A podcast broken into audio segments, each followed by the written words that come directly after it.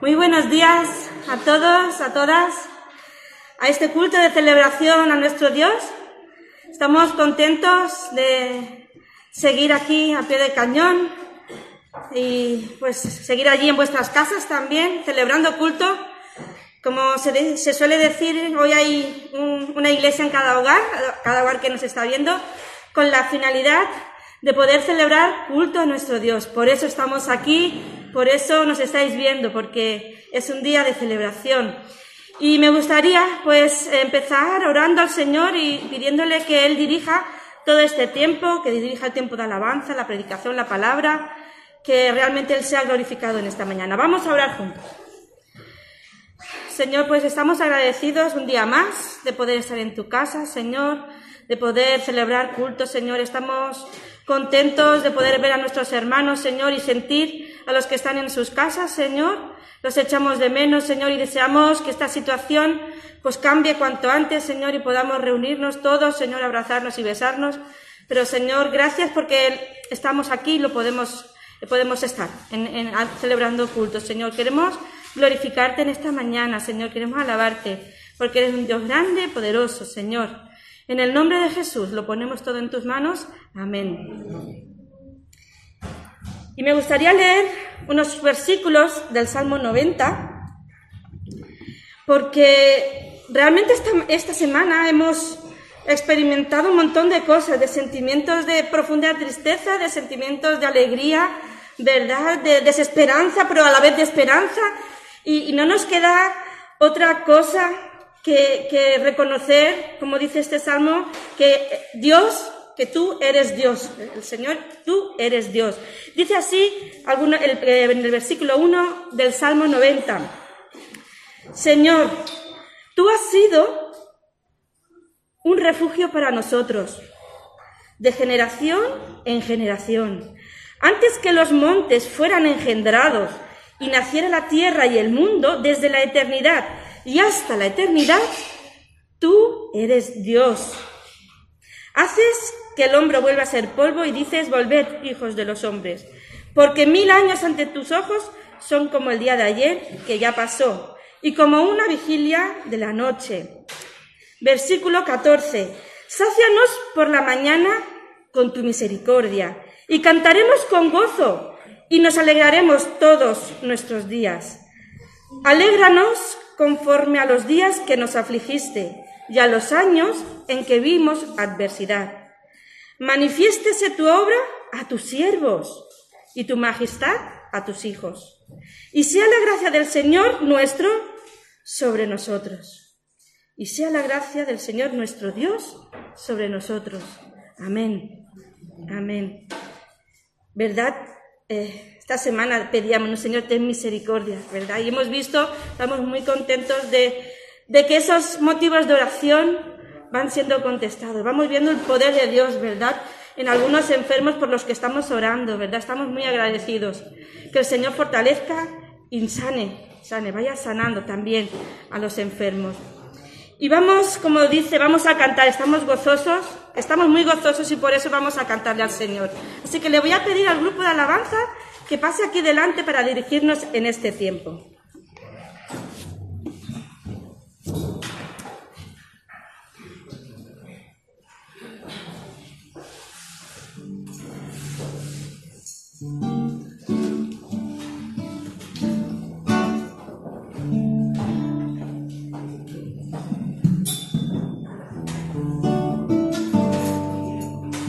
Dice que cantemos alegre al Señor. Por tantas cosas que dice esta alabanza, y seguramente podremos añadir muchísimas más. ¿Estás alegre? ¿Estás alegre por tu Señor? ¿Estás alegre por, por nuestro Dios? Alegra tu corazón en esta mañana.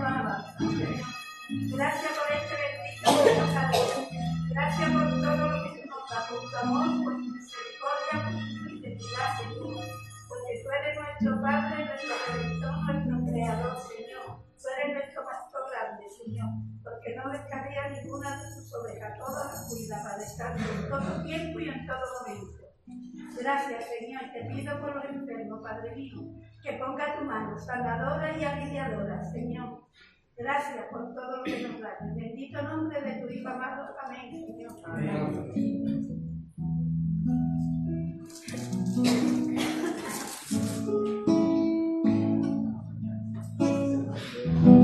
Si no me hubieras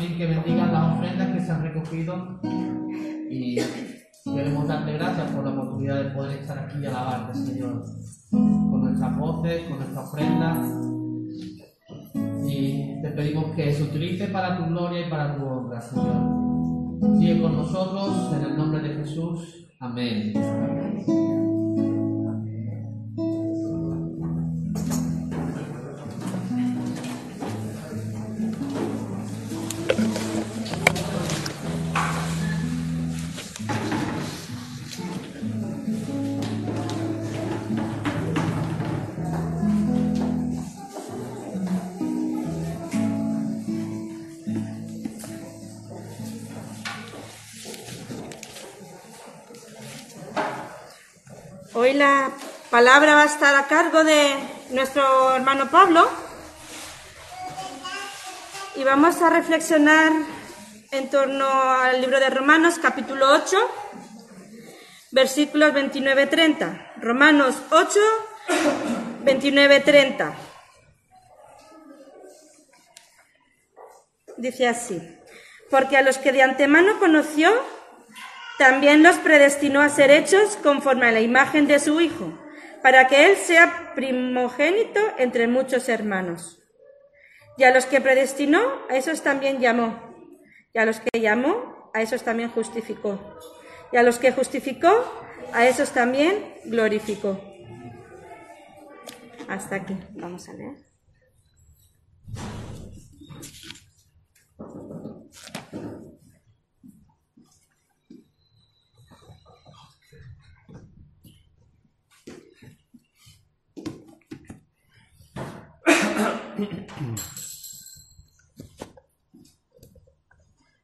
Buenos días a todos, todas. Estáis aquí, como se diría ahora, en plató. Estáis aquí en plató. Y a los hermanos y amigos telespectadores que nos ven desde sus casas. Y voy a pedirle a nuestro pastor que ponga también este tiempo en manos del Señor, de la palabra. Señor, te agradecemos el estar juntos, tanto los que estamos en casa como los que estamos aquí, Señor. Y te rogamos que tú eh, en esta mañana pues disfrutes, Señor. Deseamos que disfrutes con, no solo con lo que hacemos, sino con la predisposición que traemos de adorarte, Señor. De estar contigo, porque al fin y al cabo, Señor, si no podemos estar contigo, no tiene ningún sentido cualquier cosa que hagamos. Gracias una vez más por, por Pablo, Señor. Ayudaré a, a- exponer tu palabra, Señor, de forma clara y que tu Espíritu pues, abra nuestra mente, nuestro entendimiento para eh, entender, Señor, como tú quieres tratarnos en el día de hoy y compartir con nosotros, Señor. Estar con nosotros tanto en casa como, como aquí, Señor. Muchas gracias una vez más por, por ser quien eres y cómo eres. En nombre de Jesús, amén. Amén. Pues muchas gracias. Eh, se me escucha bien, ¿verdad? Que baje el volumen para la alabanza y se me olvidó volverlo a subir así un poquito más alto, pero creo que se escucha bien. Eh, digo, hay, hay que pasar lista. ¿Estáis todos ya aquí en casa, todos ya preparados? Un día de ganas de decir que, que esté aquí, ponga a decir nombre por nombre y que vaya ahí presente, presente. Bueno.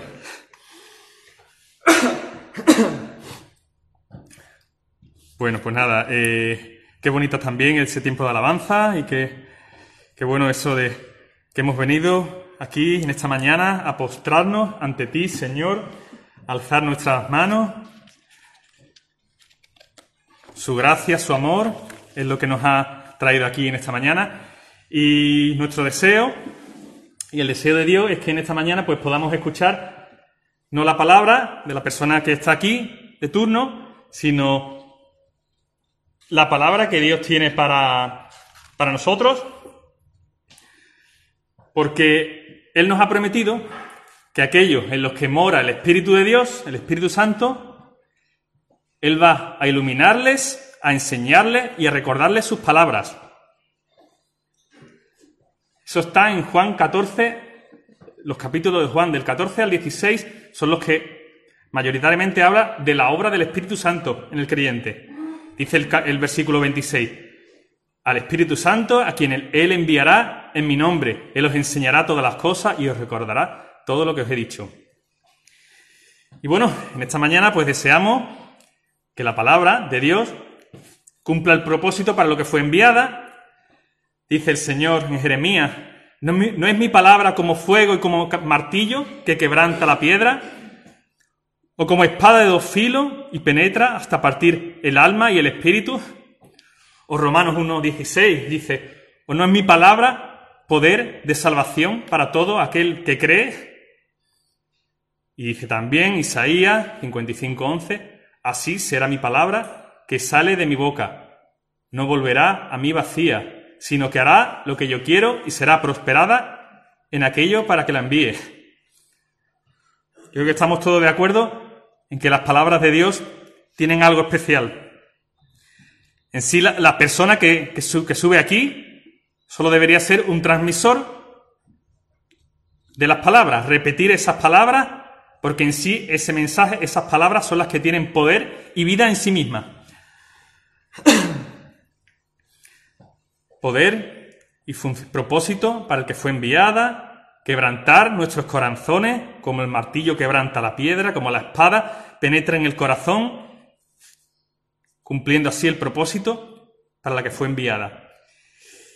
Y introduciéndonos ya en el tema, si yo os pregunto, ¿qué es lo que pide Dios de ti?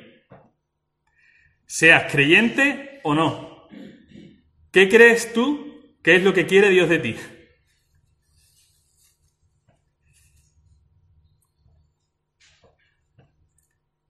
Alguno le puede recordar algún texto bíblico que dice, ¿no? Miqueas 6.8 y Deuteronomio 10.12 dice, Oh hombre, Él te ha declarado lo que es bueno y lo que pide el Señor de ti. Solamente hacer justicia, amar la misericordia y humillarte ante tu Dios. El de Deuteronomio. Ahora pues, Israel, ¿qué pide Dios de ti? Sino que temas con reverencia a tu Dios, que andes en todos sus caminos y que lo ames para que tengas prosperidad. Textos preciosos que nos enseñan verdades básicas de lo que Dios pide de nosotros. Pero yo vuelvo a preguntar, porque no es esa la respuesta que yo quería, que yo quiero escuchar, que yo voy a traer. ¿Qué piensas que es lo que quiere Dios de ti? Doy unos segundos para que reflexionéis un poco. Los de casa no, no responder. Eh, hay, lógicamente hay muchas respuestas válidas. Pero ¿qué creéis que es lo que Dios quiere de ti? ¿Algún valiente o valiente? Va. Amén. Que ame a los demás. Muy bien. Y a mis enemigos, Tú no tienes enemigo, Pepa. Tú no tienes enemigo. Tu, enemigo no tiene amar porque no tiene enemigo. Que. eh, bueno. Lógicamente, para esta pregunta hay muchas respuestas. En esta mañana, mi respuesta, lo que yo pienso, considero que Dios quiere de cada uno de nosotros, seas creyente o no, es tu salvación. Tu corazón, dijeron. Que seas salvado. Y algunos podrán decir, ¿De qué? ¿Es que necesito yo ser salvado? Se suele decir que el primer problema para solucionar un problema es reconocer que tienes un, un problema, ¿no? Ese es el primer paso. Nuestro Señor Jesús lo expresó así también eh, aquellos que se consideraban que no necesitaban nada, que no tenían ningún problema. Marco 2.17 dice, al oír esto, Jesús les dijo, los sanos no tienen necesidad de médico, sino los enfermos. No he venido a llamar a los que se llaman justos, sino a los pecadores. Algunos versículos que, voy a leer en esta mañana, parafrasearé, parafrasearé un poco, ¿vale? Eh, es curioso esta frase del Señor Jesús.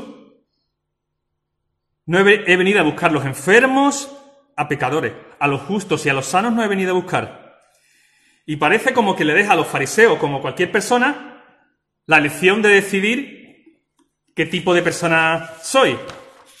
Bueno, yo soy buena persona, entonces por mí no has venido. Ni soy mala persona, persona sana. Yo no necesito eso que me traes. Como si te encontraras con Dios cara a cara y Él te dijera, he venido a salvarte, pero te dejo a ti la decisión. Tú me tienes que decir a mí si necesitas o no mi salvación. ¿Tú quieres que te salve? ¿O tú necesitas que te salve? Yo pregunto ahora, ¿tú crees que si alguien fuera consciente de que Dios, el Creador, le pregunta en su cara que si necesitas que te salve, alguien sería capaz de decirle, no, gracias, no necesito que me salves de nada? Pues seas consciente o no, Dios te lo está diciendo todos los días esa misma pregunta. ¿Quieres que te salve? ¿Necesitas que te salve? ¿Quieres que te ayude? Como dice la palabra, que abra los ojos de tu entendimiento, que limpie, sane, transforme tu corazón. No sé si tú piensas que no necesitas ayuda, que te la apañas muy bien solo, sola. Pero yo creo que algo en lo que tú me darías la razón, y todos nos darían la, daría- me darían la razón, que este mundo al menos parece que sí necesita ser salvado, cambiado, transformado. Porque el mundo parece que no se las apaña solo. Vemos las cosas y sabemos que no funcionan como deberían. Y además que todos estamos de acuerdo. Y además es que sabemos hasta las soluciones. Pero, pero no sirve ni saberlo, ni saber las soluciones. Un problema hay en la voluntad de- del ser humano que quiere, sabe, pero al final no, no, lo lleva a cabo. Un problema aparece en su voluntad, quiere, sabe, pero no puede. ¿Puedes estar de acuerdo entonces en esta mañana que sí, el mundo sí necesita un cambio, una salvación? Puede que tú no.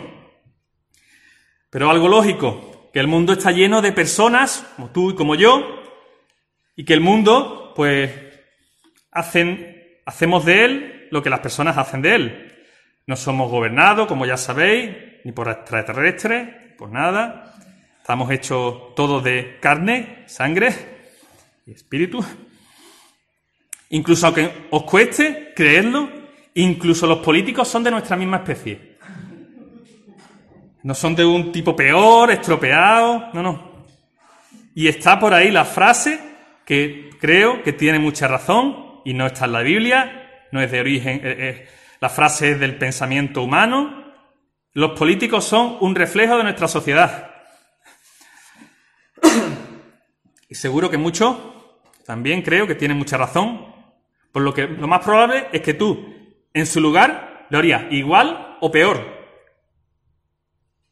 Vamos a dejar abierta la posibilidad de que alguien, alguien, hubiera alguno que lo hiciera mejor.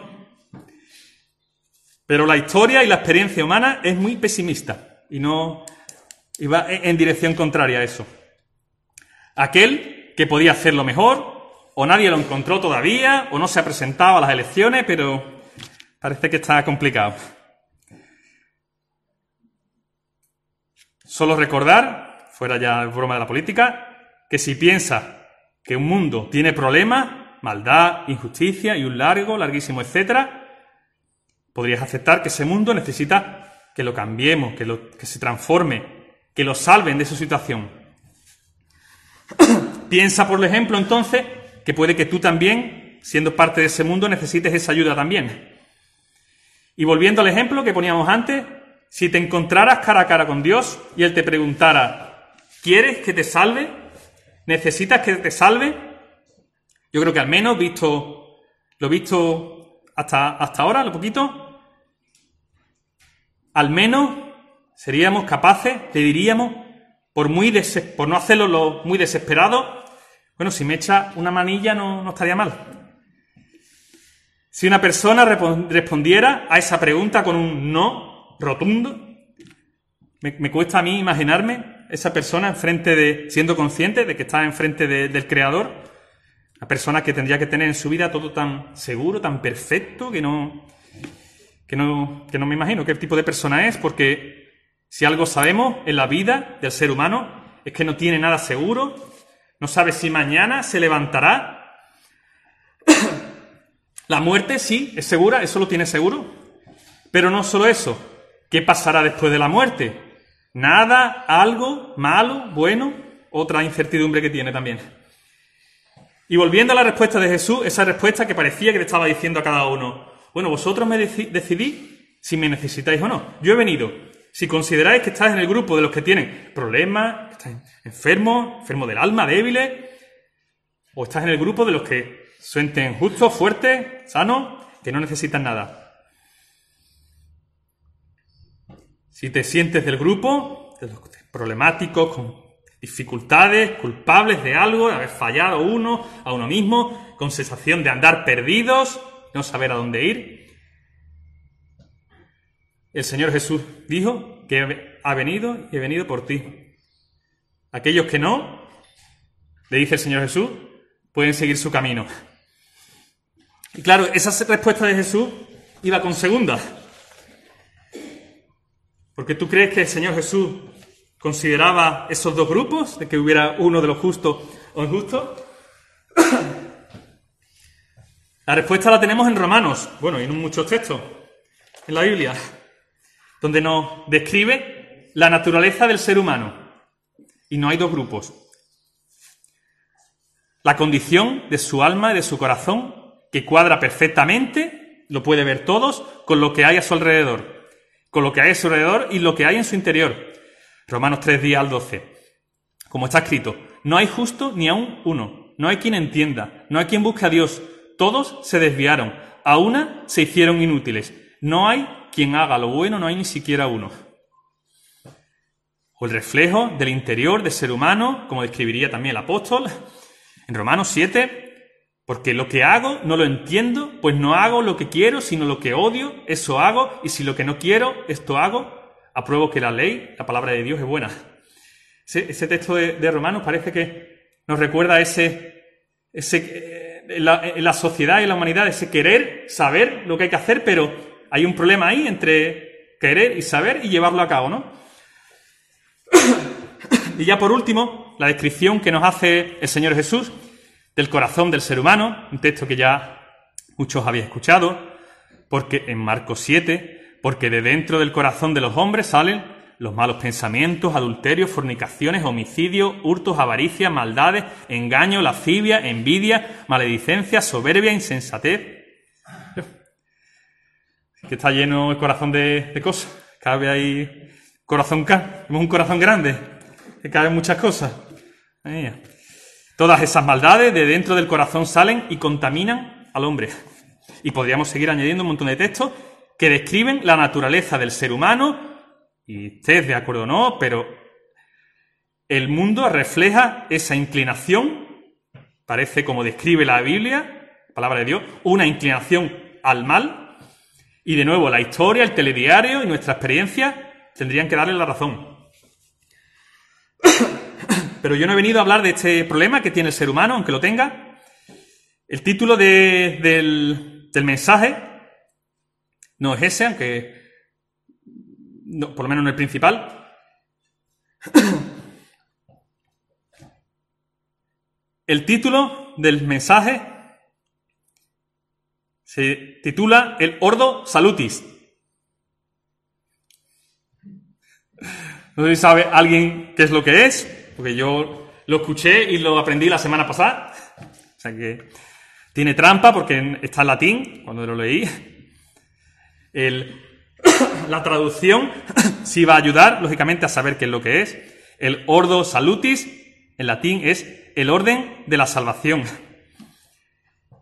Y ese concepto lo que nos habla es los pasos o elementos que aparecen en la Biblia y que forman el proceso de salvación de una persona, de pasar de no salva a salva, a creyente. Y esto puede ser útil para los, dos tipos de personas que tenemos.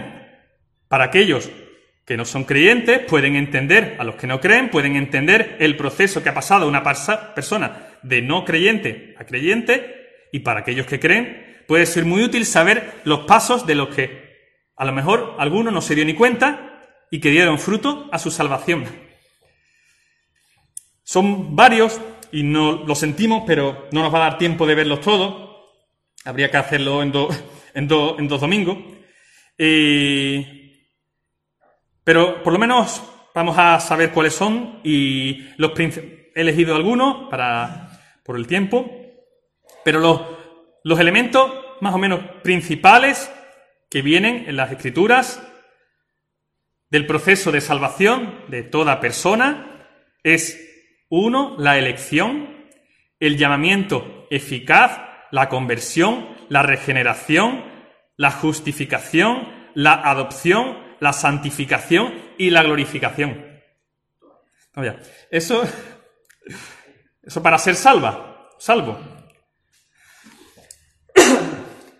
No podemos eso, porque habría que se necesitaría una hora y media, por lo menos, para poder eh, eh, tocar, aunque sea un poquito todo. Pero bueno, solo veremos un, eh, brevemente algunos, ¿vale? Pero eso, la Biblia, esos conceptos los describe la Escritura en el proceso de una persona de ser salvada. Elección, llamamiento eficaz, conversión, regeneración, justificación, adopción, santificación y glorificación. Más o menos llevan un orden temporal, uno va detrás del otro, pero la mayoría no, porque muchos son simultáneos. Muchos son eh, recibidos a la vez, ¿vale? Se producen a la vez. Eh, vamos a empezar por los primeros, que creo que son también los más ilustrativos también. La elección.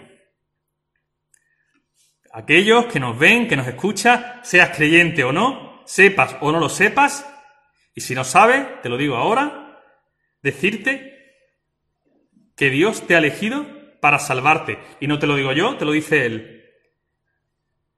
Seas consciente o no de que necesites la salvación, Dios te eligió para darte promesas de bendición, amor, vida. La Biblia está llena de ellas.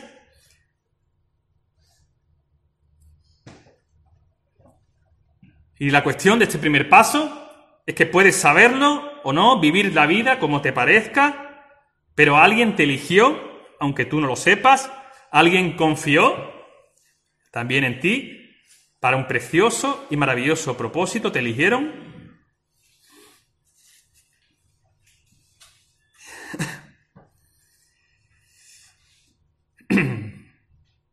En este primer paso quiero que tengas claro que no fuiste tú el que elegiste a Dios,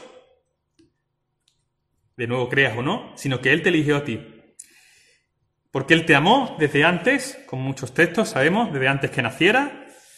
Tu salvación no reside en que tú elijas a Dios, sino en que Él te eligió a ti para salvarte. Son muchos los textos que nos hablan de ello. Juan 15, 16, no me elegisteis vosotros a mí, sino que yo os elegí a vosotros. Muy clara.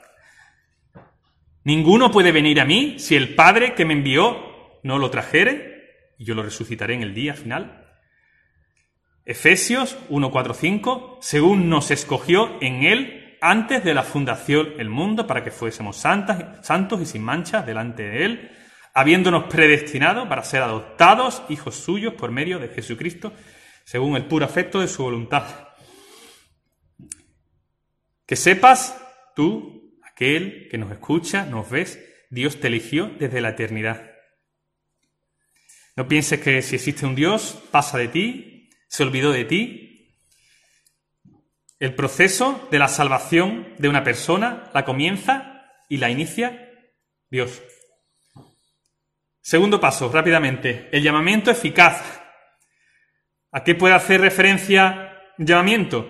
Como la palabra dice, alguien está llamando a alguien. Hay una voz que se escucha, unas palabras se oyen, alguien está buscando a alguien, y me viene a la mente la imagen de alguien que está en necesidad, en peligro, perdida, en un lugar, y lleva tiempo en esa situación, desesperada, y escucha de pronto una voz de alguien que le llama. Esa persona se pondría a gritar desesperada de alegría, aquí, aquí, por favor, aquí estoy. Y aunque el ejemplo, este falla en una cosa, porque puede que la persona no, esté no sea consciente de que está perdida, como nos enseña la Biblia, la Biblia nos enseña que todos, todos y cada uno de nosotros estamos o estamos perdidos, seamos conscientes o no. Y volviendo al ejemplo de Jesús, puede que tú no seas consciente de que necesites ser, salvado. Pero de nuevo, el amor y la voluntad de Dios es de salvarte. Tú no eres consciente de que te estás hundiendo, te diría el Señor, te diría Dios, pero yo te llamo porque te estás hundiendo.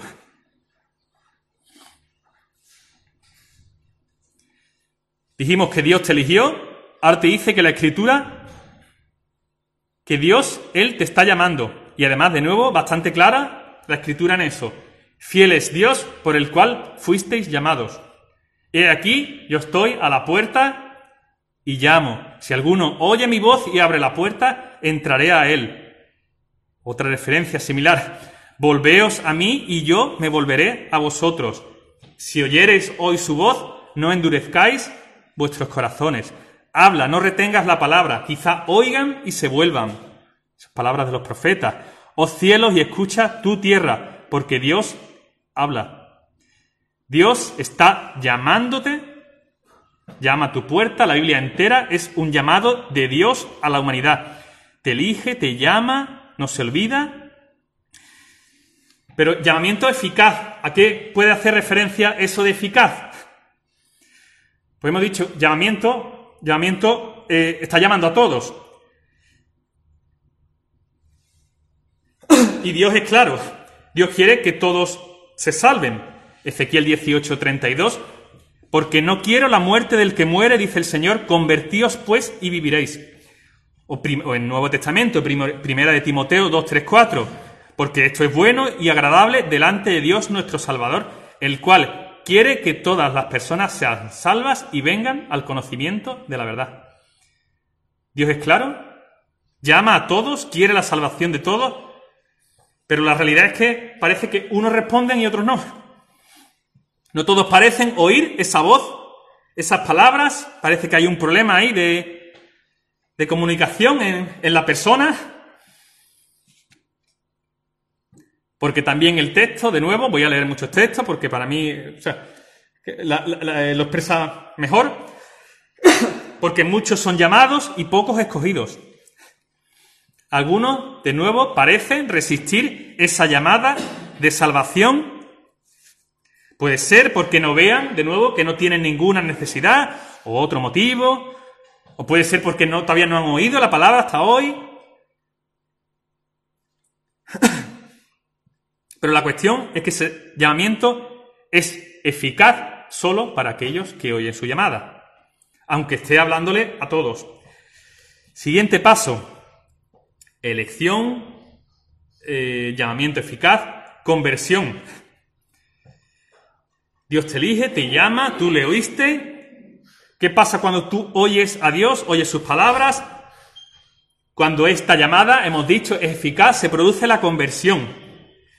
Me recuerda también a la escuelita dominical.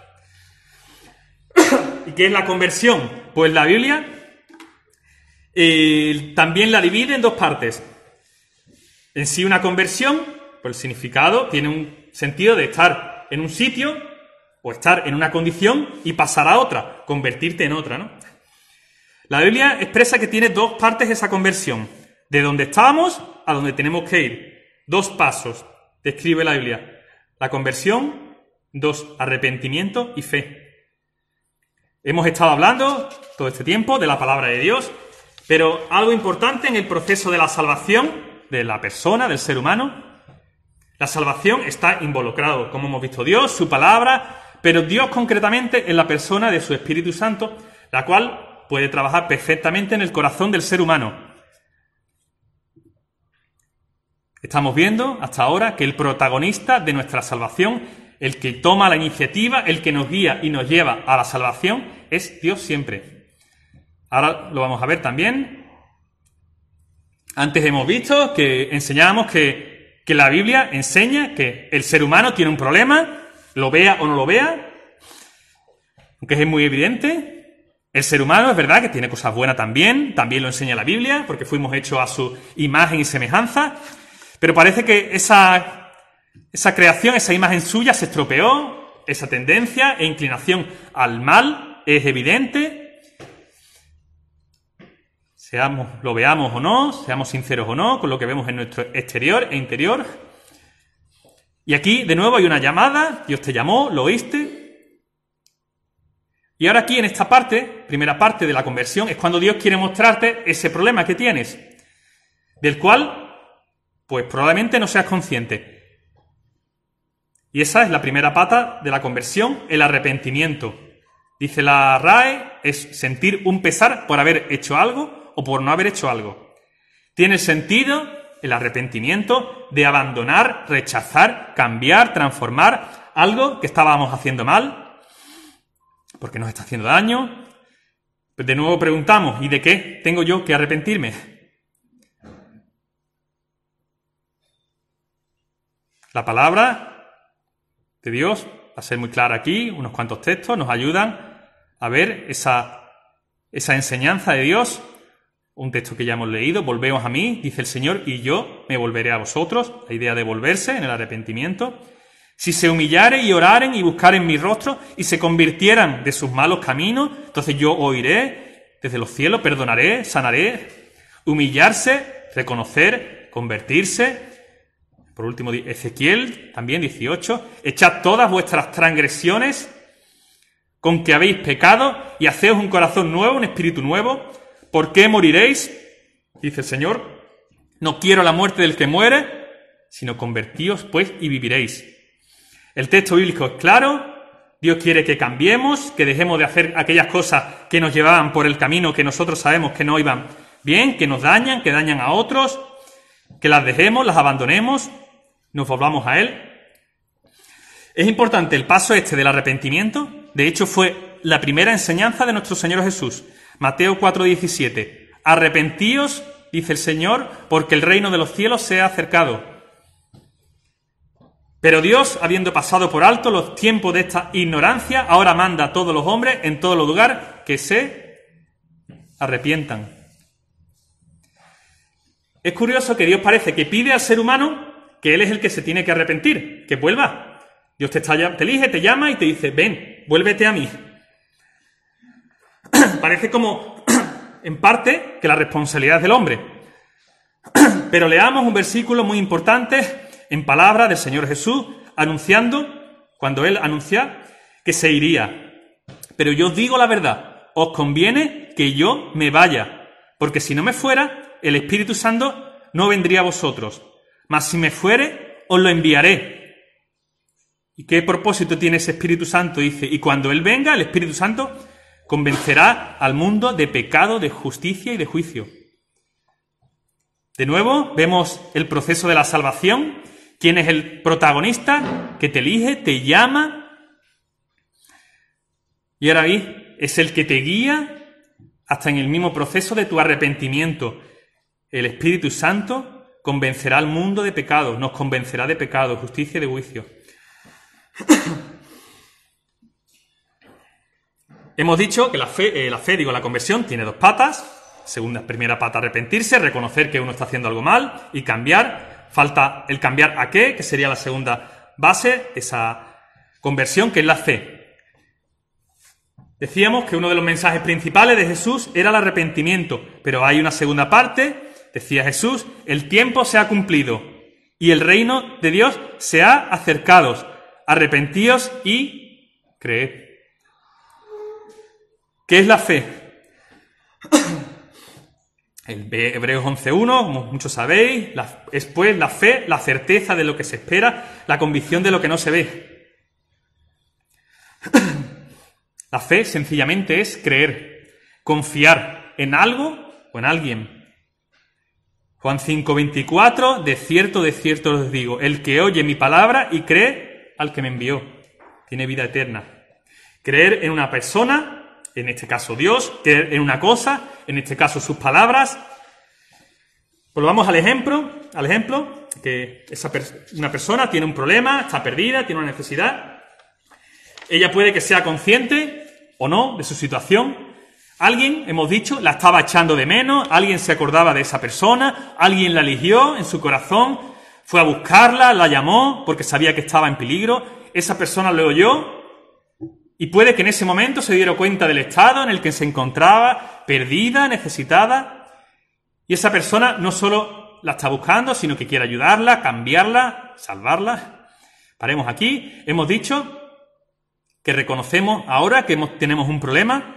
El siguiente paso para solucionar un problema, primero es reconocer. El segundo es, para ser ayudada o salvada por una persona, es creer que la otra persona puede hacerlo, confiar en ella, en que pueda ayudar, ayudarte, sacarte de donde estás. Porque por muy buena intención que tenga la persona, vamos a decir, el ayudador, para ayudar, si no te dejas ayudar, no hay nada que hacer. Ese es el segundo paso de la conversión, la fe. Efesios 2, 8, 9. Porque por pura gracia sois salvos por medio de la fe, y esto no de vosotros, pues es un regalo de Dios, no por ninguna obra o acción que hubierais hecho, porque para que nadie pueda gloriarse, enorgullecerse, ningún mérito tenéis en ello. La fe es el método, la manera, el instrumento que Dios nos dio para salvarnos. Y pregunto, ¿y por qué eligió Dios la fe?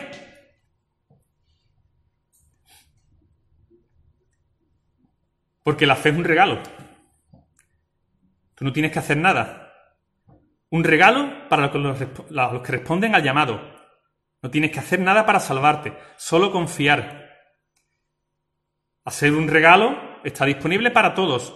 No tienes nada, no hay una exigencia, no hay, no hay que subir la montaña más alta, tenía yo aquí apuntado el ejemplo, ni hay que solo podrían algunos, no hay que ir de rodilla por la calle ni hacer acciones buenísimas, un montón de acciones, no. Dios te dice que tu salvación solo depende de que creas en Él. Confía en mí, te dice, confía en que puedo ayudarte, confía y cambia. ¿Quieres que te salve?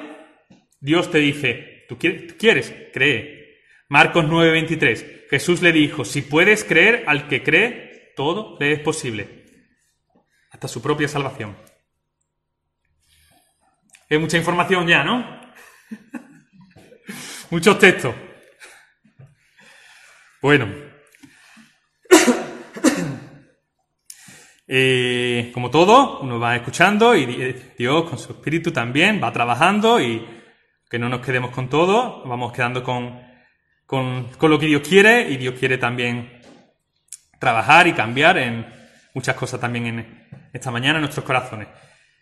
De nuevo, hermanos, quiero eh, de nuevo recordar, ver que en cada paso de nuestra salvación es Dios, por medio de su palabra y su espíritu, el que nos guía. Hemos dicho en esta, todos estos pasos que hemos dicho que es Dios el que toma la iniciativa, nos elige, nos llama, nos llama al arrepentimiento. La fe. Ahora, ¿de quién viene la fe? De nuevo, Romanos 10, 17. Así que la fe viene por el oír y el oír por la palabra de Dios. De nuevo, la fe es un regalo de Dios, fruto del Espíritu suyo y de su palabra.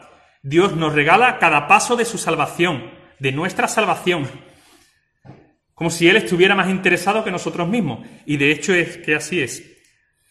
Ahora, en este paso, vamos a coger tres pasos juntos, porque pueden considerarse como simultáneos, fruto de la conversión, son regeneración, justificación, adopción. Eh,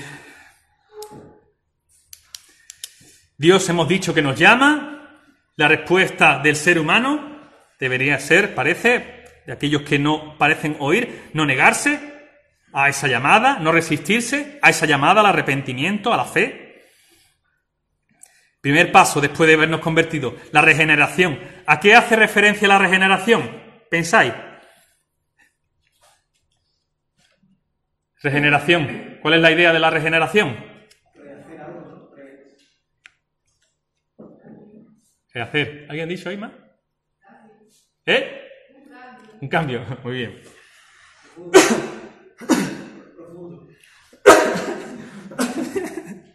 También. Volver a hacer, regenerar. Pues eso es traer vida, una nueva vida, una nueva transformación, una nueva persona, una nueva dirección en nuestras vidas, un nuevo espíritu que mora y que entra y que infunde una voluntad y un deseo de hacer lo bueno. Nos ayuda en dejar y rechazar aquello que la Biblia indica, nuestra vieja naturaleza, y tomar esa nueva vida. Ahora queremos y deseamos hacer lo que es agradable delante de Dios, delante de lo que nos rodean, y Dios expresa de nuevo muy clara la regeneración en sus palabras. Juan 3, 3, 4, respondió Jesús y le dijo, de cierto, de cierto te digo, que el que no naciere de nuevo no puede ver el reino de Dios. Nacimiento espiritual. El que no naciere del Espíritu no puede entrar en el reino de Dios. Santiago 1.18. Él de su voluntad nos hizo nacer por la palabra de verdad. Segunda de Corintios 5.17. De modo que si alguno está en Cristo, nueva criatura es, las cosas viejas pasaron, he aquí, todas son hechas nuevas. Regeneración. Ezequiel 11.19. Les daré un corazón, un espíritu nuevo, pondré dentro de ellos, y quitaré el corazón de piedra de en medio de su carne, y les daré un corazón de carne, una nueva vida, un nuevo espíritu que mora en nosotros, una nueva persona. Eso es la regeneración. Siguiente paso, simultáneo. Hemos dicho regeneración, justificación, adopción. La justificación, uno de los conceptos más importantes que hay en el proceso de la salvación. y que hace que cumplamos, por así decirlo, la legalidad de Dios. ¿Qué es justificación? Ahora vamos a verlo. Vamos a poner de nuevo un ejemplo. Los seres humanos nos regimos por leyes, nos organizamos por leyes, porque si no sería un caos, ¿no? Las relaciones nos protegen, la- las leyes prohíben ciertos comportamientos que pueden producir un daño a nosotros, a otras personas, y sabemos que incumplir la ley te, te hace culpable y merecedor de una determinada pena, condena, según el código penal que sea, y eso es lógico, normal y justo. Hemos dicho también que el ser humano es creado a imagen de Dios, lo único creado en toda esta creación a su imagen y semejanza, o sea que somos lo más parecido a Dios, salvando la gran distancia de su infinita, infinitud. Pero hay una semejanza. Dios como creador crea y también Él fija unas normas iguales que las que humanas para nuestro bien.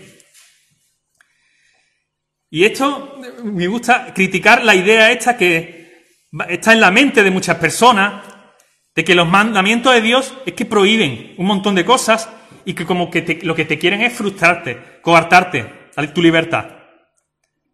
La ley, esa que tú dices de Dios, que expresa y que está escrita en tu, en tu corazón, en el corazón de todos los seres humanos, por medio de su, de su palabra, por medio de la conciencia que está en tu corazón, que te indica lo que está bien y lo que no. Pues la ley de Dios tiene un resumen muy práctico. Dos resúmenes. Los diez mandamientos, y por ejemplo vamos a leer rápidamente un par de ellos. Honra a tu padre y a tu madre, no matarás, no cometerás adulterio, no robarás, no mentirás, no codiciarás. Si alguno me dice que esta ley es restrictiva, frustrante, que me acorta mi libertad de disfrutar, no, creo que no la has leído bien o lo, para lo que tú quieres, la libertad, lo que Dios te está prohibiendo es hacer lo que te da la gana, la libertad para hacer lo malo. Un resumen muy bueno de la ley de Dios, del propósito que tiene la ley de Dios, que hemos visto que es protegerte a ti, a los demás. Un mejor resumen, lo, lo tenemos en Romanos 13, del 9 al 10, porque no adulterarás, no matarás, no hurtarás, no codiciarás, no mentirás y cualquier otro mandamiento. En esta sentencia se resume, amarás a tu prójimo como a ti mismo. El amor no hace mal al prójimo.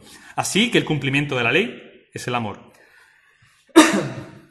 Para aquellos que sienten que, que la ley de Dios les frustra y les coarta y no les da libertad.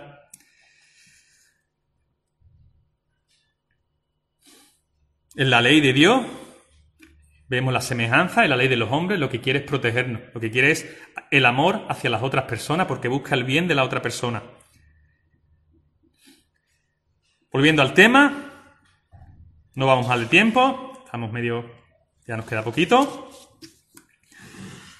Permitidme unos minutos más, aguantar, no quedarse dormido en casa, pues aquí los tengo vigilados, pero en casa no, no tengo espías allí.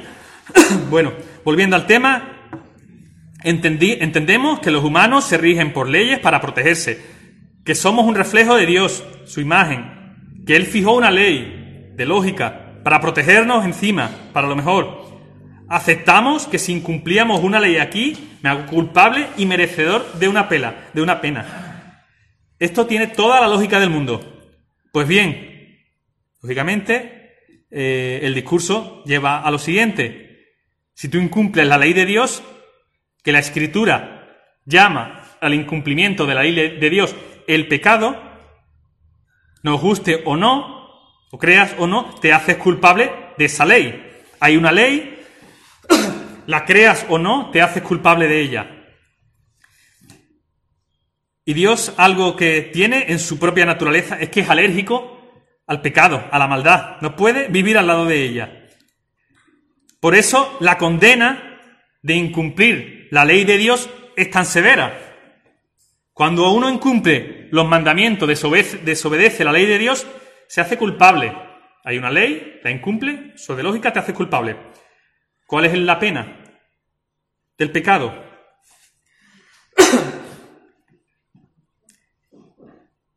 La paga es la separación de Dios. ¿Y qué significa estar separado de Dios? Pues la muerte. Tú estás vivo porque Dios te dio vida. Te separas de Él y estás muerto. Hay tres tipos de muerte. Aquí vamos a nombrar solo dos. Dos, o las tres, son consecuencias del pecado, de la desobediencia, de la preciosa ley de amor. La muerte física es un fruto del pecado, así lo dice el texto, porque la paga del pecado es muerte. Romanos 6, 23. Pero hay otra segunda muerte que se produce después de la muerte física, la muerte eterna. Esta nos lleva a un lugar en la eternidad alejado de Dios. La muerte aquí estamos alejados, que no queremos oír. Después de esta muerte estaremos, seguiremos alejados de Dios por la eternidad. Porque no quisimos oír por motivo ese llamado y lo siento, pero la Biblia no describe muy bien ese lugar. Que de hecho la Biblia explica que no era para el ser humano. Apartaos de mí, dice el Señor, al fuego eterno preparado para el diablo y sus ángeles. Ese lugar tenía un propósito y no era para los seres humanos. Estas dos muertes es la condena por incumplir la ley del Dios creador. Tú puedes sentirte o no culpable, te da igual, y de- te da igual, pues a Dios, no vamos a decir que le da igual, pero da igual, delante de Dios todos los seres humanos somos culpables de incumplir su ley, lo hacemos cada día, somos merecedores, por lo tanto, la lógica de una condena, de una pena. Pero si hemos visto que Dios quiere salvar, ahora, ¿qué pasa? ¿Cómo se casa esto si Dios quiere salvar y Dios te condena a muerte por incumplir su ley? Y además, si es que Dios lo expresa así, que no quiere Juan 3:17, porque no envió Dios a su Hijo al mundo para condenar al mundo, sino para que el mundo sea salvo por él. Pues aquí, de nuevo, otro de los pasos y belleza del gran amor de Dios hacia nosotros. Y se llama la justificación. ¿Qué es la justifica- justificación? Pues su significado es declarar justo a alguien.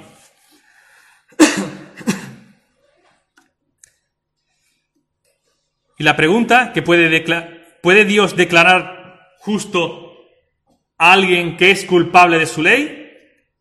Pues la respuesta es no. Dios de ningún modo tendrá por inocente al culpable. números 14 y 18. Un dilema entre el amor de Dios que quiere, que nos llama, nos elige, nos mueve, quiere salvarnos de esa culpabilidad, de esa condena, pero tenemos el amor de Dios por un lado y Dios es perfecto y totalmente justo. Y de hecho es que Él, él es el juez de todos los hombres. Él no puede saltarse su propia ley, no puede dejar el juicio y las faltas sin, sin pena, ¿no? Se fijó una condena, esa hay que pagarla. No se puede declarar justo a un culpable. Eso sería injusto. ¿Y cómo lo hizo? Muchos de vosotros pues ya lo sabéis. Dios qué hizo para cumplir su legalidad y poder declarar justo al que no lo, al que no lo es, a los que no lo somos. Pues se buscó un sustituto. Alguien que se quisiera ofrecer, pero voluntariamente, porque no vas a obligar, sería injusto, obligar a alguien a, a- a pagar la pena de otro. No. Buscar a alguien que quiera ofrecerse voluntariamente y morir por la humanidad. Ofrecerse voluntariamente a morir por la humanidad. Yo no nadie me quita mi vida, yo la pongo, dice el texto. Pero claro, y alguien que no fuera culpable, porque si es culpable tampoco vale. Alguien inocente debía pagar. El castigo por el pecado de la humanidad está ahí y debía recibir una condena. Y Dios hizo que se pagara esa condena. Pero no la pagaste tú, la pagó otro. Y ya, para ir terminando, este proceso lo explica muy bien y es precioso leer Isaías 53. Dos versículos. Ciertamente llevó él nuestras enfermedades y sufrió nuestros dolores, y nosotros le tuvimos por azotado, por herido de Dios y abatido. A ver si alguien me sigue también, ¿se acuerda? Mas él fue herido por nuestras rebeliones, molido por nuestros pecados.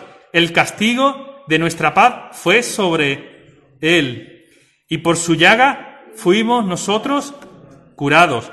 Todos nos descarriamos como ovejas, cada cual se apartó por su camino.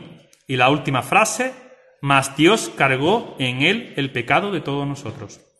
Ese es el proceso de justificación del juez, que es perfectamente amoroso y perfectamente justo, quiere salvarte y quiere cumplir su propia ley. Pues se busca un sustituto y es él mismo, en la persona de su hijo, sustituyendo la condena, la paga por la maldad tuya, mía, de todos nosotros. Andad en amor como Cristo también nos amó y se entregó a sí mismo por nosotros. En esto consiste el amor, no en que nosotros hayamos amado a Dios, sino en, en que Él nos amó a nosotros y envió a su Hijo en sacrificio, propiciación por nuestros pecados.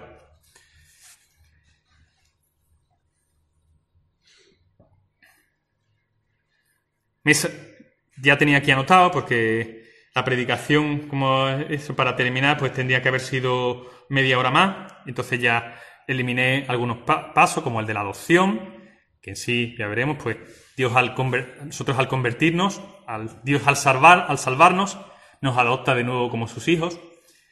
Eh, y no nos da tiempo de seguir viendo, pues,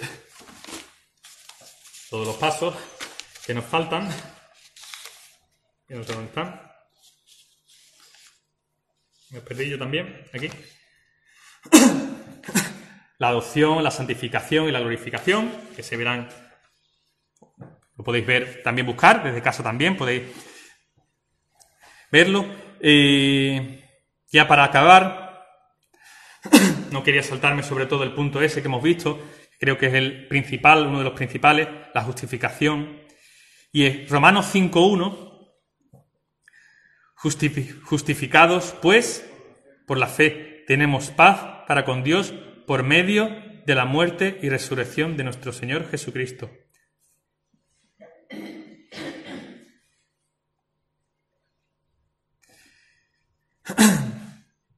En esta mañana, para todos aquellos que nos escucháis, nos veis, mi intención también era que no cree, ver ese proceso de salvación, o por lo menos parte.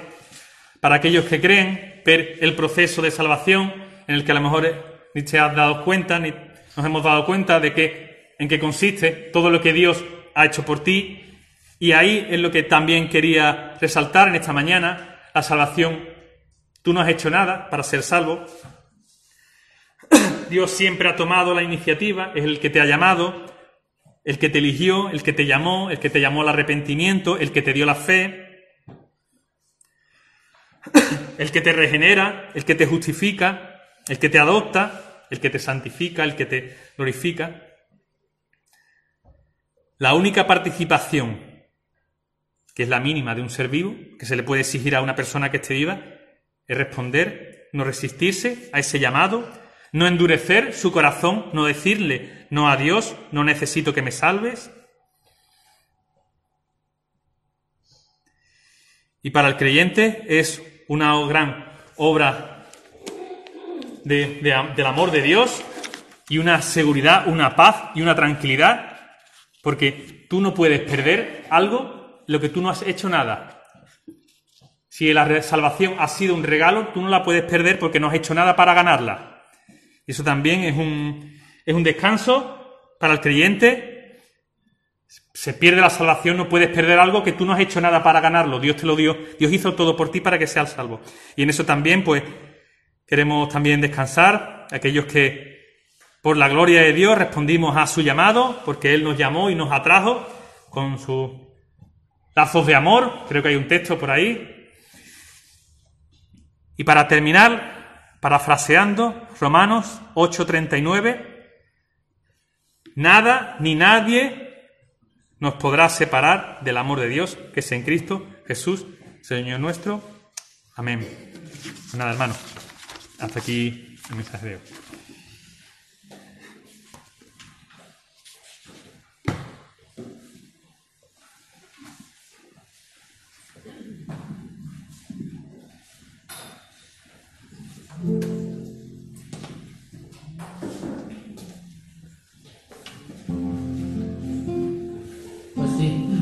Gracias a, a nuestro Señor porque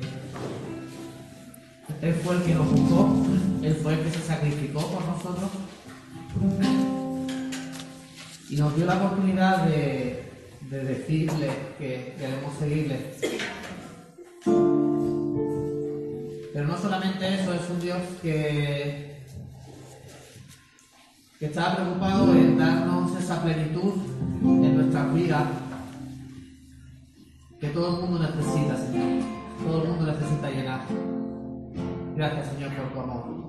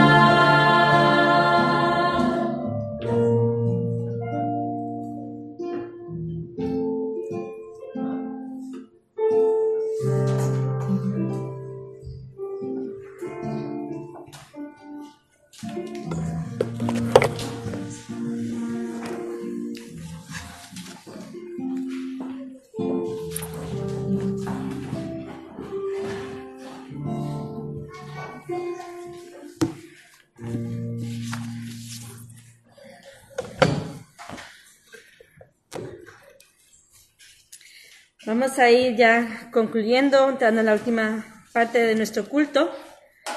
Y bueno, para terminar esta etapa, vamos a orar y le voy a pedir a Pepe, por favor, si él quiere dirigirnos en este tiempo.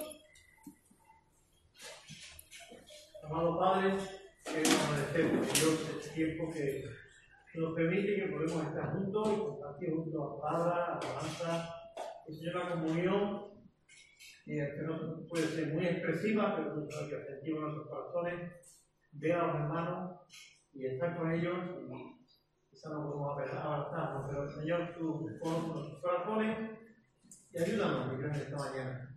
Pedimos, mi Dios, que en esta semana que comenzamos ahora, podamos ser, Señor, conforme a tu, a tu voluntad, que seamos capaces de agradarte a ti en todo aquello que tú quieres que te agrademos, pero que busquemos aquello que a ti te agrada de verdad y lo sintamos en nosotros. Pedimos una vez más, Dios, que los enfermos, que los cuide, los bendiga. Señor, que pongan tus manos para cada uno de aquellos que están más graves, fortalezca, Señor, también la familia, aquellos que también pueden morir en semanas, que las familias sean fortalecidas. Tú sabes, Señor, todas las cosas.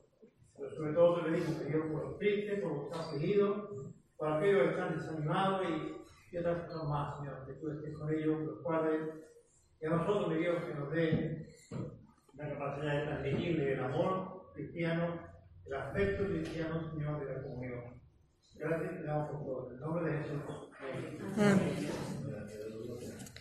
Tenemos varios anuncios que recordar. Eh, algunos han pasado por las redes esta semana, uno de ellos es el Banco de Alimentos. Esta semana tuvimos una reunión con la Cruz Roja para ya presentarnos el proyecto del año, bueno, que aunque ya estamos en el 2021, todavía no hemos terminado en el del 2020. Y, nos anunciaba que este año pues iba a haber recorte de alimentos, ¿vale? Van a haber menos alimentos que, que lo normal. Así que pues la iglesia tiene que hacer un poquito más de ayuda, ¿de acuerdo? Se han pasado los alimentos que se necesitan, ¿vale? Si tienes alguna duda, pues ponte en contacto con alguien del consejo, con Pablo, conmigo, y, os echaremos una mano y os orientaremos en, en, qué podéis comprar o participar si así lo deseáis. Eh, tenemos que dar gracias a Dios, ¿verdad? Porque todavía hay gente que está muy enfermita, pero parece que ya van saliendo de, ese peligro, ¿no? No dejes de orar eh, por el padre de Rosa, por la familia de Sally, por Noah, por José Antonio, por todas las familias que están verdaderamente pues en situación pues de enfermedad, ¿no? Que vamos viendo pasitos de mejoría, pero queremos la recuperación total, total de ellos. Os recordamos también los jueves culto de oración a las 7 de la tarde, online y presencial. Los miércoles seguimos con el estudio de online también de atrás, ¿eh? He puesto ¿Y qué he dicho? Ah, bueno, el martes. A las seis y media. A las seis y media. Eh, cambios profundos. Nos estamos basando en un libro eh, para, pues, eso, eh, llegar a ser un poquito más como el Señor quiere. Eh, el 14 de marzo también lo habéis recibido esta semana, pero hay que recordarlo. Que tenéis que... Las tenemos en la asamblea, la asamblea de iglesia, ¿eh? Para aquellos miembros, reservad ya la fecha, las cosas se están poniendo mejor, parece que están abriendo todo un poquito y creemos que vamos a poder hacer la reunión y que todos nuestros miembros que están fuera de la provincia de Cádiz también van a poder participar. Así que si no hay ningún cambio, ningún cierre, ninguna cosa que nos trastoque, el 14 de marzo tendremos nuestra asamblea. Eh, él le ha traído los papeles eh, para darlos en mano a aquellos que lo quieren en mano, en, mano, perdón, pero los que habéis dicho que lo queréis por correo, pues lo tendréis por correo electrónico. ¿De acuerdo? Y hay un anuncio más que lo va a hacer Rubén. Pues eh, ya habéis visto que el patio está podado, la verdad es que necesitaba eso una poda importante. Y hay un montón de, de faena ahí en el patio. Entonces, el sábado que viene, alrededor de las. Yo estoy pensando entre las 10 y las 11. Todavía no lo tengo claro. Eh, os, os pediría que todos aquellos que puedan venir a echar una mano, pues, pues yo, yo sé que un sabadito pues mola estar bueno, haciendo cualquier historia, ¿no? Pero eh, a mí me gustaría poder disfrutar de vosotros ese ratito aquí en la iglesia, trabajando juntos y, y haciendo algo, bueno, divertido, ¿no? Que tanto me estar tanto rato metido en casa, pues el corazón como que te pide, ¿no? Hace algo, ¿no? Pide latir. Te pide latir, así que bueno, aquí podemos latir todos juntos, al unísono, de forma muy bonita, ¿vale? Así que eh, el sábado que viene a las diez y media, y si no hay un- algún cambio os lo diré por las redes, estamos aquí recogiendo eh, lo del patio, ¿de acuerdo? Habíamos quedado, porque hoy es el Día de Andalucía, 28 de febrero, felicidades andaluces. Habíamos hablado de vernos mañana lunes, que es festivo, pero la cosa se complica, primero porque dan lluvias y segundo porque donde habíamos pensado está cerrado, está vallado. Entonces no podemos ir. Y además eh, anuncian lluvias para mañana, así que eh, no sé, esa convivencia que solíamos tener no la vamos a poder tener, señores, qué penita. Y también hay un hermano, Antonio, que nos ha traído limones. Así que quien quiera, abajo están dos, tres limones para, para compartir. Antonio y Karen nos lo dan. Aniversarios, cumpleaños, creo recordar que no hay ninguno, por favor, confirmarme que no me equivoco. ¿Verdad que no? Pues eh, sin nada más, despedimos nuestro culto deseando que el Señor bendiga grandemente durante esta próxima semana. Bendiciones.